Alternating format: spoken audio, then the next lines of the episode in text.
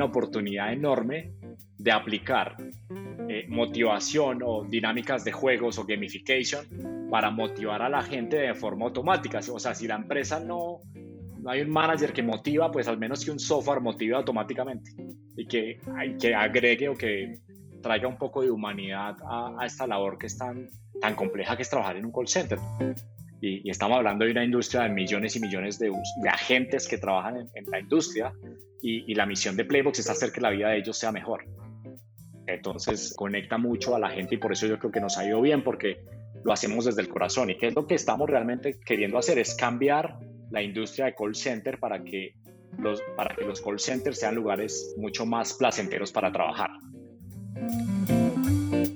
Ya que el servicio al cliente y su experiencia están siendo elementos cada vez más cruciales para los sectores empresariales, hoy Desafiantes trae para ustedes el recorrido de Playbox. Playbox es una suite de optimización de agentes para evaluar, mejorar e inspirar el desempeño de todos los implicados en un negocio. Veremos la experiencia de su founder y CEO, Oscar Giraldo, quien logró crear una startup para clasificar a los agentes, líderes de equipo, analistas de control de calidad y gerentes, con las capacidades e inteligencias necesarias y en tiempo real para complacer a los clientes y aumentar sus ingresos. Un saludo a todos los desafiantes. Bienvenidos a este podcast de Soy Startup Latam. Insights, inspiración y educación del mundo del emprendimiento y las startups globales y locales. El podcast del día de hoy es presentado por nuestro UI UX designer Gustavo Corrales desde Cali, Colombia. Comencemos.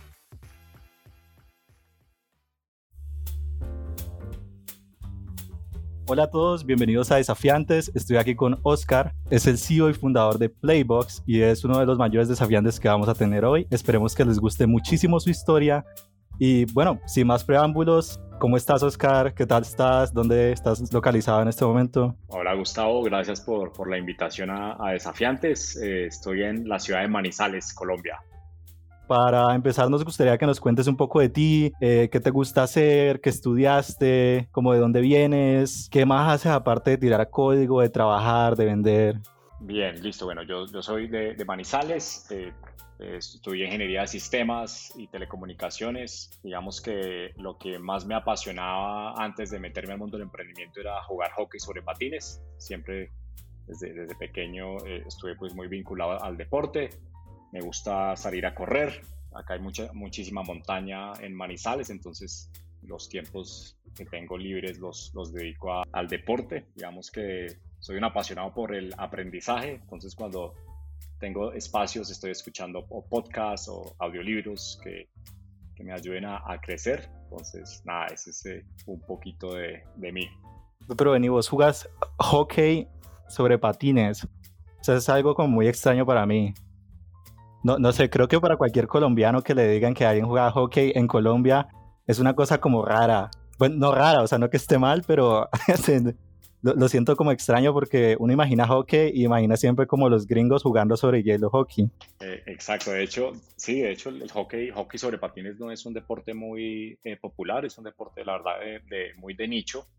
Y digamos que hay una broma, pues, que es como que la, gente que juega hockey eran los que éramos muy malos en fútbol entonces teníamos que buscar un deporte en el que, que pudiésemos eh, destacar y nada, y ese fue el, deporte que elegí, pero ese deporte me cambió la vida, me, cambió la vida porque eh, después de, de, estar jugando en Colombia desde los 11, 12 años, ya me gradué de la universidad y me fui a Chile a jugar hockey y ahí empieza mi, mi historia como emprendedor. Y hay una cosa que tienen todos los emprendedores que cuando tienen una idea en la cabeza les empieza a molestar, ¿cierto? Les empieza a molestar y empiezan a decir, bueno, algún día la voy a llevar a cabo. En un mes dicen, bueno, quiero llevarla a cabo. Luego siguen y dicen, ok, hay que llevarla a cabo sí o sí. ¿Cierto? O sea, ¿cómo fue el momento en el que ya dijiste, ya, ya tengo que empezar esta vaina, tengo que emprender, tengo que hacer mis propias cosas? Fue muy, no fue, no fue así, fue, fue muy eh, orgánico, fue todo, todo se fue dando, como digo, sí, muy, muy, no, no fue como que voy a emprender y voy a planificar y voy a, a, tal fecha voy a hacer esto. No, la verdad que fue muy, muy llevado por la pasión que yo tenía de hacer algo. Y ni siquiera fue como voy a hacer una empresa gigante, esa no, fuera la, no, fue, la idea al inicio. La, eh, todo empezó por la curiosidad, digamos que yo yo soy, yo soy muy curioso, esa curiosidad pues se la saqué a mi papá. Desde pequeñito pues eh, eh, estuvimos en, mi casa con computadores, con circuitos eh, integrados en la casa, había un montón de cosas y muchos temas de telefonía y, yo, y yo digamos que tenía una pasión por la telefonía y los computadores, conectar los dos, conectar esos dos mundos que, que están como separados y, y entonces empecé a, a, en mis tiempos libres, salía del trabajo y empecé a desarrollar un código que permitía hacer llamadas telefónicas desde un código de software. Entonces tú escribías el código, yo escribía el código, utilizaba un software open source y hacía llamadas telefónicas donde te podía conectar a ti con un amigo eh, desde el código. Entonces, imagínate, o sea, de, ejecutar.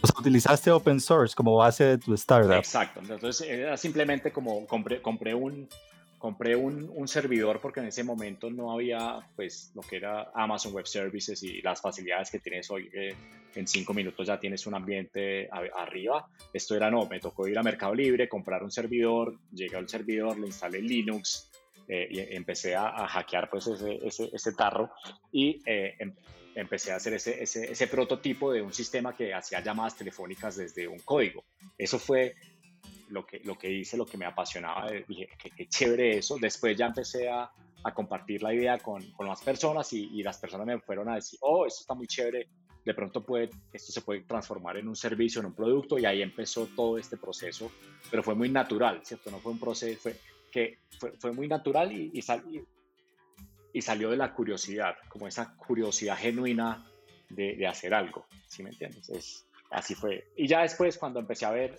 el potencial, ya sí empecé, ya, ya empezó a salir un poco el, el emprendedor de, ah, esto, por acá, esto, por acá esto va, y ya vamos entonces a, a buscar inversionistas, porque principalmente el, el, el, deseo de buscar inversionistas era porque no tenía plata para pagarme el sueldo. era como, bueno, eh, necesito, necesito, esto, este proyecto está muy interesante, entonces, ¿de qué vivo? Necesito, necesito, si me quiero dedicar a esto, necesito tener Creo que ningún founder tiene para pagarse el sueldo al principio. No, muy berraco, muy berraco. Entonces, nada, eso fue eh, a, a, mis, a mis socios. Bueno, entonces ahí me, me, me, conseguí un socio para Medularis, que justo trabajaba en la misma empresa en, en, en Niche. Eh, él, de hecho, era mi jefe. Y a él lo echaron de, de Niche. Eh, porque no, está, no estaba motivado, había pues, salió, salió de la empresa. Entonces, ¿yo qué hice? Yo dije, este es el momento perfecto para que nos dediquemos full time a esto, porque a él lo echaron, él tiene tiempo, yo estoy acá y, no estoy tan comprometido con esta idea, quiero apostarle a lo mío. El problema era que tenía unos ahorros para, para poder sobrevivir por ahí por dos meses más o menos, pero muy apretado. Y yo dije, listo, yo tengo estos dos meses, voy a renunciar y nos metimos de lleno a, sacar la idea adelante y fuimos tan, tan suertudos que cuando me quedaban eran 50 mil pesos chilenos en el banco. Eso es decir como 200 como 200 mil pesos colombianos. Logramos, logramos, logramos cerrar un inversionista que nos puso 100 mil dólares. Eh, y nada, y ahí empezó la historia de emprendimiento y ahí, desde, desde ahí no paro. eso es una locura, o sea, estar con 50 locas en Chile es, es complicado. Pues pucha, sí, muy, muy, muy jodido. Eh, pero bueno, en esos dos meses logramos avanzar a, tener un, prototipo un poco más avanzado que, y logramos atraer un inversionista que nos puso 100 mil dólares para, para sacar la idea adelante. Y ya después la historia se, se pone, se pone compleja porque después de tres meses el inversionista nos dijo que le teníamos que devolver la plata, era un inversionista no sofisticado, era la primera vez que invertía en algo diferente a lo que era su, expertise, entonces fue, fue complicado, ahí me tocó renunciar, no, no renunciar, me, me, tocó, me, tocó, me tocó cerrar la... ¿Y qué pasó con esa empresa? Porque ya no, pues ya no estás en ella, obviamente, ahora diriges Playbox. ¿Qué, qué pasó con ella? O sea, la idea suena muy bien. La, la, empresa tenía un, potencial enorme, yo estaba extremadamente motivado a, hacerla crecer, sin embargo, eh, mi socio y yo, después de más o menos dos, tres años de, de, haber trabajado en la idea, empezamos a tener visiones muy diferentes de, de, lo que era el futuro de la empresa y cuando tú tienes eh, visiones tan diferentes, ahí es donde empiezas a tener problemas y ahí digamos que una de las razones más, más comunes de por qué las startups eh, mueren es porque hay conflicto entre los co-founders. En este caso, la, la, empresa ya tenía una facturación importante, entonces no, no murió, sí, de hecho sigue en el mercado hasta el día de hoy, pero, pero sí me tocó salir de la empresa porque pues, no, no, no, no estábamos alineados en las visiones. Entonces, eh, me dio muy duro, me dio muy duro haber salido de, de, Medularis porque realmente quería, le tenía muchísimo aprecio y había dedicado mucho tiempo en, hacerla funcionar, pero eh, al final fue la mejor decisión porque eso me llevó a, a, a, salir de la zona de confort otra vez, a empezar desde cero, eh, de ahí dije, bueno, Chile ya se me quedó pequeño, me voy para Silicon Valley. Conocí Silicon Valley y ya cuando vi Silicon Valley ya mi cerebro, o sea, se expandió de una forma. Yo dije, esto, esto es increíble. El mundo realmente es una cosa eh, llena de oportunidades. ¿Pero tú fuiste a Silicon Valley sin saber inglés todavía? Ahí me fui sin saber inglés todavía. ¿Y cómo hacías en Silicon Valley? O sea, eh, estoy muy curioso, ¿qué hacías? ¿Usabas un traductor? ¿Qué, cómo, cómo, conseguiste gente allá? O sea... Bien, Mira, la primera vez que fui... Porque si estás aquí la historia salió bien. Sí, sí. muy chistoso. Bueno, la, la, primera vez que fui, esa fue también mi primera vez en Estados Unidos. Yo no había ido a Estados Unidos. Entonces ah, hice todo el proceso de papeleo de la, de la, visa, llegué a Estados Unidos, llegué a San Francisco y eh, llegué a una casa donde habían... Eh, unos colombianos que trabajaban para Facebook y, para, y trabajaban para, para Apple. Uh, entonces fue, fue maravilloso porque pues ellos eh, latinos y también tenían ese background en tecnología, ellos me ayudaron muchísimo a, como a navegar un poco el, el tema de Silicon Valley eh, y nada. Entonces también tenía una amiga eh, de Manizales, una manizaleña que estaba también allá en San Francisco y ella fue la que me acompañó a la primera reunión que tuve con una empresa en Silicon Valley y ella me, me ayudó muchísimo a, a paisas están en todos lados, entonces. Los paisas estamos en todos lados. Y, y, nada, entonces ella, ella me ayudó, ella me ayudó a, a, tener esa primera reunión y ya después yo dije, no, esto es insostenible, yo no puedo tener una persona que esté acompañándome cada reunión para poder hablar y comunicar, yo tengo que aprender y me puse a, a, a ver videos en YouTube, en inglés, en, eh, en, las librerías de Stanford y me volví un, mejor dicho, eh, un experto en, en, en, buscar contenido. Y lo chévere de aprender inglés de esa forma es que aprendí inglés mientras adquiría conocimientos en emprendimiento. O sea, yo no veía videos de cocina o de, de cosas que no fueran de emprendimiento. Yo consumía contenido de, de, de, emprendimiento, de startups, de cómo buscar financiamiento, de un montón de cosas. Eh, y ahí fui despegando con el inglés. Ya después, en 2011, ya eh, estuve por un periodo más largo, estuve más o menos por tres, cuatro meses. Regresé a Chile, y ahí ya dije, no, yo tengo que dejar Chile, empaquemos todo, vendamos todo, otra vez salir de la zona de confort, que ahí tenía la vida bastante organizada en Chile. Ya en ese momento ya tenía mi segunda hija y agarremos maleta y nos vamos todos, toda la familia para, para Silicon Valley a, vivir. Eh, llegamos a San Francisco, un mes, un mes viviendo cuatro personas en, una, en, en un hotel, en un cuarto de hotel, ¿En ese momento ya tenías la idea de Playbox o ahí todavía no sabías qué ibas a hacer? Ahí solamente estabas aprendiendo. Ahí ya tenía la idea de Playbox en, cuando me fui por, por, segunda vez. ¿Y cómo surgió la idea de Playbox entonces? Por tercera vez. Bueno, la idea de Playbox surge de, de esta forma. En la empresa Medularis teníamos este servicio que conectaba usuarios en línea con contact centers. Entonces, ¿te acuerdas que pones tu número telefónico y te, y, te, y te llamamos en 15 segundos? Entonces, ¿qué pasaba? Teníamos dos clientes en Medularis, dos empresas de telecomunicaciones muy conocidas allá en Chile, y un cliente, uno de los clientes me llamó me dijo, Oscar, eh, vamos a dar de baja el servicio porque no nos está funcionando, no estamos vendiendo lo que estábamos esperando, entonces él no nos da el retorno de inversión, no, no, no nos da, entonces tenemos que dar de baja el servicio.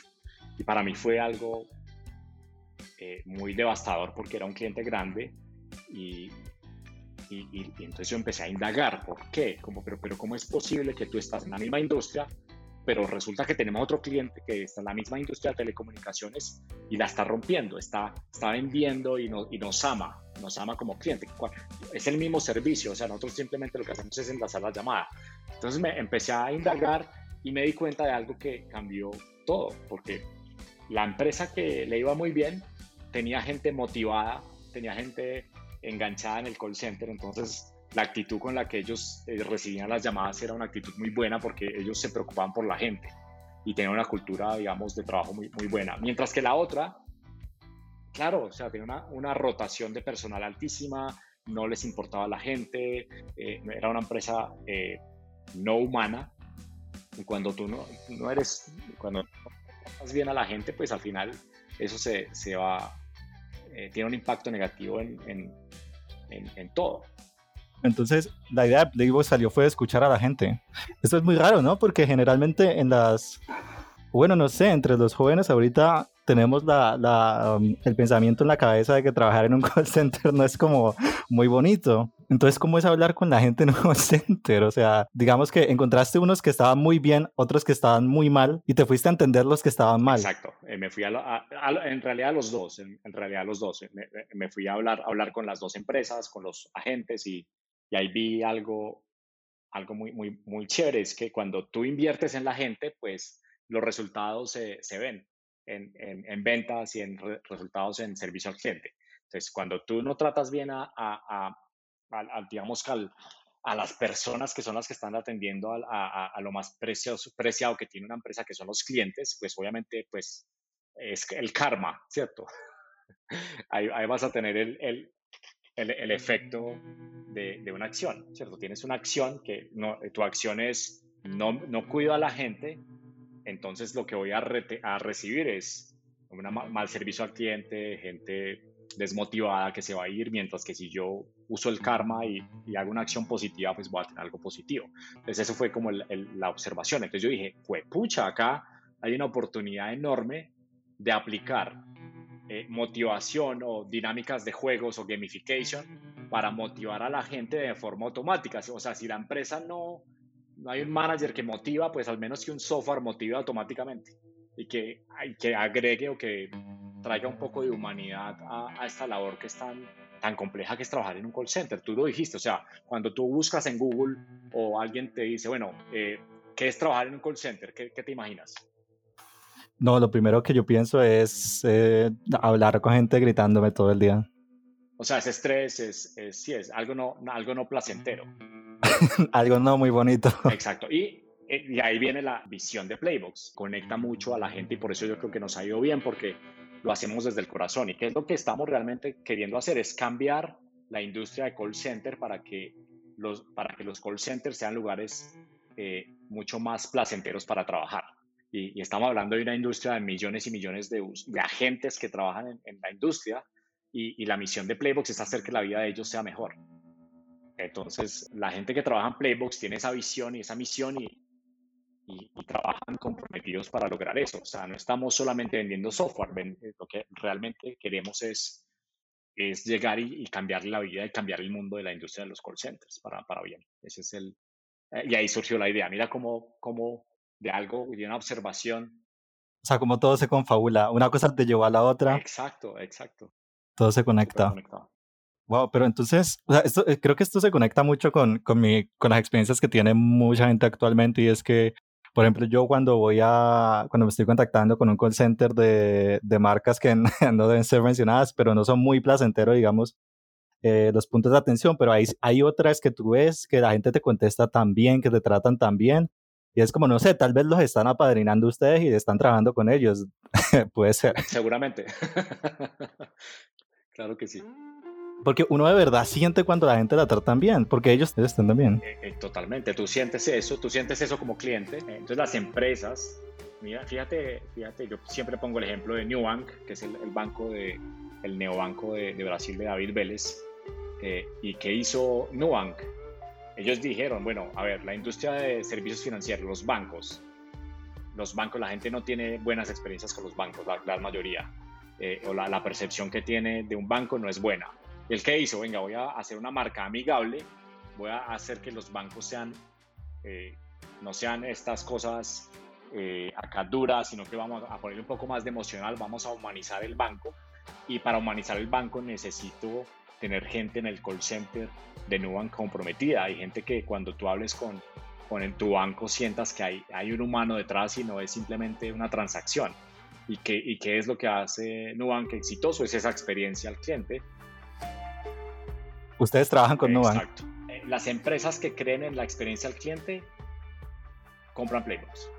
O sea, si tú no eres una empresa que le importa las personas que trabajan en el call center y, simplemente no, Playbooks no es para ti. O sea, tú realmente tienes que estar comprometido con, con las personas, eh, con el, crecimiento de estas personas eh, y, que te, tienen que importar la experiencia de los clientes para que seas cliente de Playbox. Y la mayoría de clientes que, que usan Playbox simbolizan eso. Entonces, eh, es algo, algo muy bonito y, espero que las empresas tradicionales que nos estén escuchando, que no tengan Playbox implementado, empiecen a, a, explorarlo y, y, aquí, aquí, aquí les dejo mi, mi correo para, para que podamos hablar.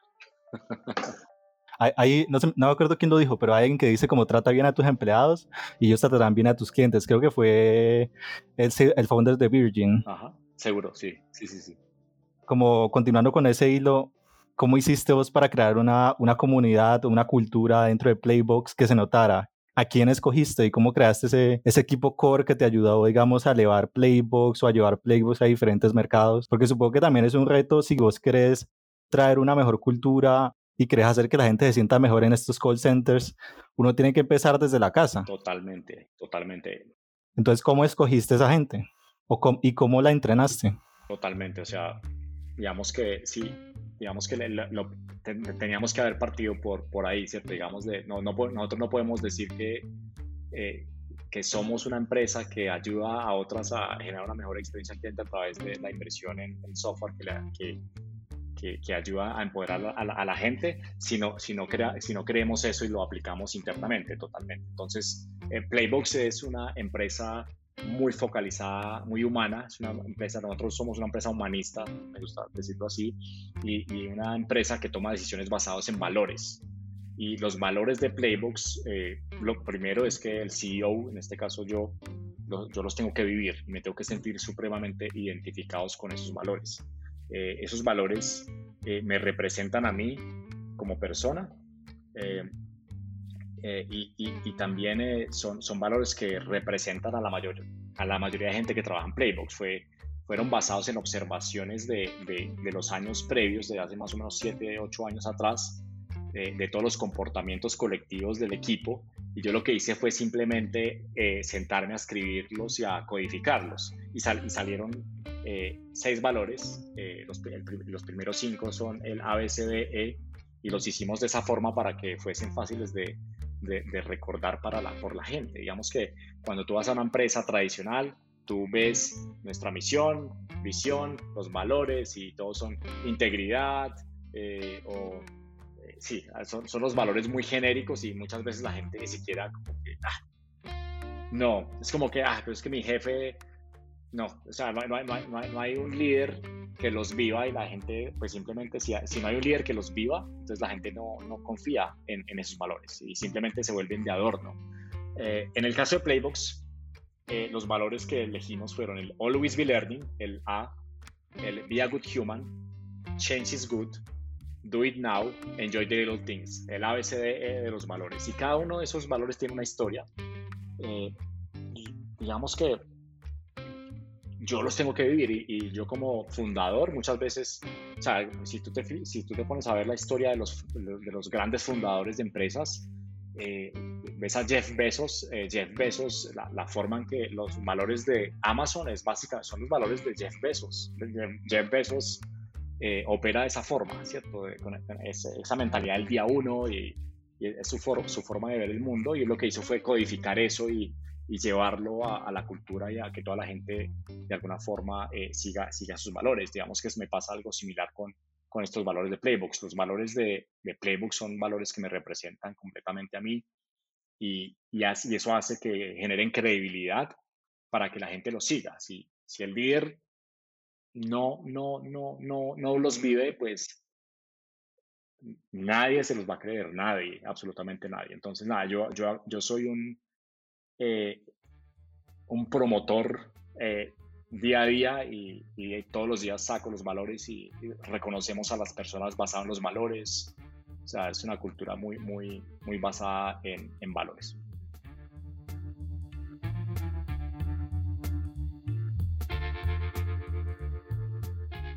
Bien, esto está muy, muy bueno. Quiero que pasemos ya a la parte de Silicon Valley, como para finalizar esta, este nudo de cómo levantaste capital. Entonces te voy a preguntar, ¿cómo fue cuando por fin conseguiste levantar capital?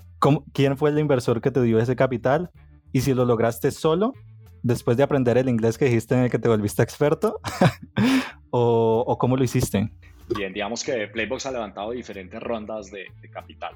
Eh, las primeras, la primera ronda no fue en Silicon, no, no fue Silicon Valley, fue, fue un inversionista ángel en Santiago de Chile, un argentino que se llama Santiago Fernández. Eh, y él fue el que nos puso eh, el primer capital, que fue en total medio millón de dólares, 500 mil dólares. Eh, y digamos que es un angelito que nos, nos mandó el universo y lo puso ahí y, y nada, pero fue, fue, muy, fue muy raro porque nos conocimos pues muy poco tiempo, alguien nos presentó, le, le, pareció interesante la idea y, y finalmente pues le apostó.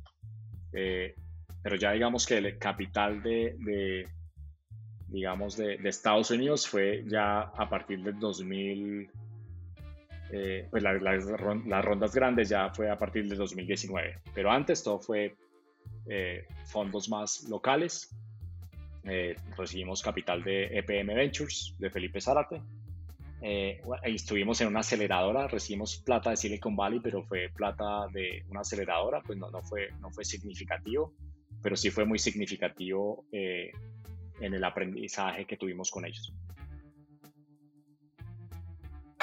Ya quiero que pasemos un poco más como a la reflexión de, toda la historia, la reflexión de, lo que pasó con, con Playbox y, cuál fue tu mentalidad para que, para que Playbox creciera tanto. Entonces quiero saber, preguntarte como que, cuáles fueron los key takeaways o qué cosas hiciste para que Playbox fuera lo que soy, porque supongo que no siempre comenzó tan gigante y como todas las startups empezaron chiquitico.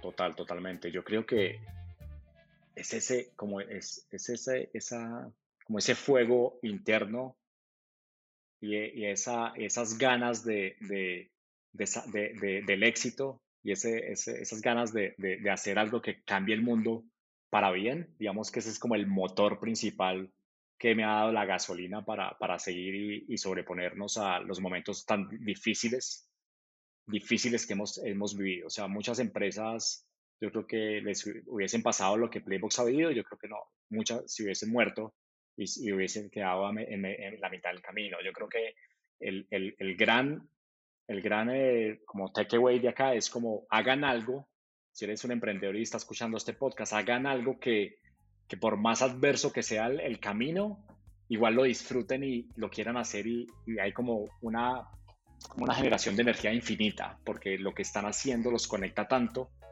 que van a sacar la, la gasolina para, para, seguir. Yo creo que eso, es, eso ha sido clave. Yo creo que si no hubiese tenido como esa energía interna para, para sobreponernos a esos momentos difíciles, no, no, no hubiésemos eh, sobrevivido, ¿cierto? Yo creo que eso fue, entonces elijan algo que realmente los apasione y los conecte con algo más grande.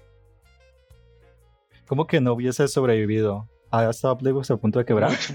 muchísimas veces, o sea, por ahí tres veces, por ahí tres veces. Y una, la, más crítica fue cuando nos quedaban 267 dólares en el banco y no teníamos eh, plata para poder pagar los salarios del equipo en Colombia. O sea, estábamos pero en la inmunda y eh, hay 267 dólares. nada, no había nada. Y en, y en ese momento cerramos, cerramos eh, una, una, ronda semilla de EPM con de 1.5 millones de dólares. Entonces pasamos de, de, tener nada a tener un millón y medio de dólares en el banco. Ay, eso fue ah, un alivio eh, tremendo y eso pues nos ayudó mucho a, seguir mejorando el producto y, encontrar el, product market fit que, logramos para poder tener este crecimiento exponencial que estamos experimentando. Pero el crecimiento exponencial en Playbox apenas empezó a llegar en 2017. Nosotros eh, fundamos la empresa en el 2012, la idea fue en el 2011, 2012 incorporamos eh, y apenas en 2017. O sea, fue pucha, es, por eso te digo que, es un camino largo. Entonces, si, tú eh, no tienes esa, ese, esa gasolina interna para sobreponerte en estos, en estos años de, incertidumbre donde no pasa nada, donde no hay crecimiento exponencial y, todo es una mierda y todo el, no tienes plata para pagar salarios, eh, estás viendo la casa de tus papás, o sea, o sea es horrible, es, horrible ese, ese, ese, tema, pero, pero hay algo tan, hay algo más grande que te hace seguir. definitivamente como hay diferentes maneras de, de, de manejar una crisis eh, nosotros hablábamos también en un podcast pasado con Sundeps y, y, ellos también tienen una situación similar y decían que había diferentes maneras de manejar una crisis y era o diciéndole a tu equipo y siendo muy honesto al respecto o simplemente no decir y confiar porque si dices algo tu equipo se desmotiva y si se desmotivan pues no, no tienes nada porque no tienes un equipo que, que en realidad está trabajando para, para hacer que la compañía camine. Exacto, es, es, un balance, yo creo que es un balance y depende cómo tú eh, eh, uses la narrativa y si usas la, narrativa, adecuada, una crisis te puede ayudar a que el equipo se pellizque más y, saque más cosas, ¿cierto? O sea, es como cómo utilizas, eh, qué información es importante que tú compartas, porque hay información que no es necesaria para ellos porque los va a estresar. Si yo les digo, venga, quedan 267 dólares, pues pucha, pues se me van a paniquear. Entonces, que este, esta conversación con este fondo venía bien y que eventualmente esa plata iba a llegar, no, no al 100% porque se podía caer, pero yo en, en mi, eh, yo, yo, yo, sentía que, que, iba, iba, iba, bien, iba bien, Entonces, eh, nada, entonces eh, fue, fue, algo, al final fue, fue bonito porque recibimos ese, ese capital y fue yo creo que es la ronda de capital más celebrada de Playbox. Esa fue la única ronda que hemos celebrado. Y bueno, em, quiero preguntarte, ya, ya, ya tienes mucha experiencia, digamos, montando startups, ya llevas dos y las dos han tenido, digamos, un buen recorrido, sus baches, como ya nos los mencionaste, pero si fueras a montar una nueva startup, eh, ¿qué cosas tendrías en cuenta hoy? Yo creo que me enfocaría más en el cliente y menos en inversionistas. Desde, sí, yo creo que eh, aquí en retrospectiva, yo creo que nosotros perdimos muchísimo tiempo hablando con inversionistas cuando no teníamos un producto que, que estaba realmente enfocado en resolver un problema particular del mercado. Eh, y yo creo que eh, si hubiésemos, si, si, si, devolviera la historia de Playbox, algo que cambiaría sería enfocarme más en clientes y desarrollar algo que me resuelva el problema muy bien. Una vez que tengas eso, la plata viene, la plata llega sola cuando, cuando tienes éxito. Eh, y cuando el cliente, que es el, el, lo, lo, más importante y por lo, y por lo que existe cualquier empresa, pero muchas veces se, se pierde, se pierde ese foco porque lo, lo sexy o lo, bonito es, ¿no? El, levanté capital y, estoy en Forbes, o, pero eso al final es, eso no sirve de nada. Sí, yo creo que es, es pies en la tierra, enfocarse en los clientes, ellos son los que te van a, dar el éxito en tu empresa es lo que te va a dar el crecimiento eh, y es lo que va a, hacer que el capital y eso es un, solamente un medio para un fin mayor, que es esa eh, visión que, que, uno tiene como emprendedor, porque uno empieza, empieza con esa idea y dice yo quiero que esto llegue allá y, es esa visión y ese, ese, es el, lo que hay que servir, es esa misión en la que hay que servir y no, no, no simplemente enfocarse en cosas banales que, que no sirven para, para el largo plazo. Creo que ese es el aprendizaje. Levantar capital no, no, no es éxito. Hay, hay muchas empresas que han levantado mucha plata y se han quebrado. Entonces, bueno, WeWork es, una, es una empresa que sí, muchísimo capital, pero no, no, no, está, no, no, no generó como el retorno esperado, ¿cierto? Entonces, eh, al final hay que tener mucho cuidado con no caer en esa trampa y hay muchos emprendedores, por ejemplo, que me escriben, venga, ¿cómo hago para levantar capital? Y yo pregunto, ¿para qué? ¿Qué es lo que, qué, es, lo que es ese capital? Primero, primero preocúpate en hacer el producto. E, exacto, enfócate en, los clientes y yo creo que la plata viene. Cuando hay una idea buena que tiene clientes y está creciendo, los inversionistas empiezan a tocar la puerta. Bueno, ya como para ir cerrando, sería que le dieras como un mensaje de motivación a todas las personas que estaban como en tu posición, de que están en un tal vez pensando en emprender, que son desafiantes. Sí, yo creo que es como que se, se escuchen al interior eh, y traten de hacer cosas que, que, que, vengan desde el corazón y no tanto de, temas externos, porque ¿qué pasa? Mucha gente está eh, haciendo cosas más por, por, el, por, por, temas externos, por presiones externas, pero no es porque realmente se, están, haciendo lo que los conecta y lo que los motiva y, los apasiona. Cuando alguien se conecta y se apasiona con algo, es, es muy probable que esa persona renuncie a su trabajo, sino si ese trabajo en el que está no lo motiva. Eh, porque una persona está de pronto en un trabajo es porque, no, porque resulta que que, que, mis papás querían que yo trabajara en una multinacional, entonces pues yo estoy trabajando en una multinacional porque era lo que mis papás querían y no, y no necesariamente lo que, lo que esa persona quiere, ¿cierto? Entonces como que en el momento que uno tiene esa capacidad de, de escuchar esa vocecita interior, la buena, no la mala,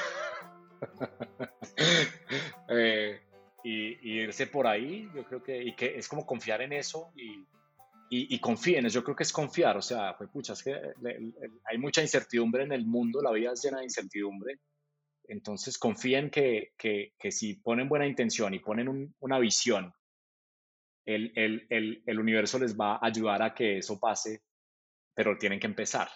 Entonces, uno de los valores en Playbox es el do it now. Entonces, yo les digo, do it now, hágalo, hágalo ya hágalo ya y confíe. Y nada, y fue pucha, y, y si se queda sin plata, listo, consigue trabajo otra vez o, o, lo que sea. O si hay, hay, un montón de, de hay, hay, un montón de miedos que en realidad eh, son, son, no, no, tienen, no tienen sentido, ¿cierto? Entonces, es, nada, es como escuchen esa vocecita interior y tomen decisiones rápido y, y vean que experimenten, no les dé miedo experimentar y ver qué, qué pasa. Y ese es como el, el consejo. Gracias. probablemente las personas que están escuchando esto son personas muy talentosas. Y también quiero decirles que si trabajan en tecnología y están pensando en crear una startup y les da miedo salir de su actual empresa porque no van a encontrar trabajo o que porque si les salen mal las cosas se van a quedar, digamos, en la calle, no se preocupen. Esto es el mundo de la tecnología y una persona con talento va a tener trabajo toda la vida. Asegurado. Eh, eso, es lo bonito de, de, este ambiente, ¿no? Total, total, total. Entonces... Que puedes elegir. Exactamente. Y estamos contratando en Playbox si alguien está escuchando. La publicidad, shout out. Si alguien está escuchando y quiere eh, conocer cómo, cómo, es una, cómo es una startup. Sí. O sea, no, no trabajen en un lugar que no les gusta. Si te están trabajando en tecnología y trabajan en un lugar que no les gusta, salgan. Exacto. Porque hay un millón de startups con las ganas de cambiar el mundo, como lo está haciendo Playbox, que van a encontrar alguna que resuene con ustedes o ustedes mismos van a crear una. No tengan miedo de salir. En, esta, en este rubro hay trabajo de sobra. Bueno, muchas gracias. La verdad, muy bacano el espacio. Muchísimas gracias por tu historia. Me, me gustó muchísimo la de cómo, cómo empezaste tu primera startup. Sí, no, ahí no, darle las gracias. Me, me, encanta la misión que tienen de llegarle a un millón de emprendedores en Latinoamérica. Entonces, nada, los felicito y, y gracias por la invitación. Con esto hemos escuchado una perspectiva que brinda una guía en cuanto a algunos momentos claves como la gestión de la idea, el levantamiento del capital, la conformación del equipo de labor y la expansión de un sector cada vez más llamativo como el de los servicios. Hoy Latinoamérica avanza hacia este horizonte y posee las capacidades para posicionarse en estos nichos de mercado. Gracias por escuchar nuestro podcast. Recuerden que fue traído y hecho con amor por Soy Startup Latam. Nuestra misión es impactar la vida de un millón de emprendedores en Latinoamérica. Reacciona, comenta, comparte y síguenos en LinkedIn, Instagram y YouTube. Esperen un episodio nuevo todos los lunes.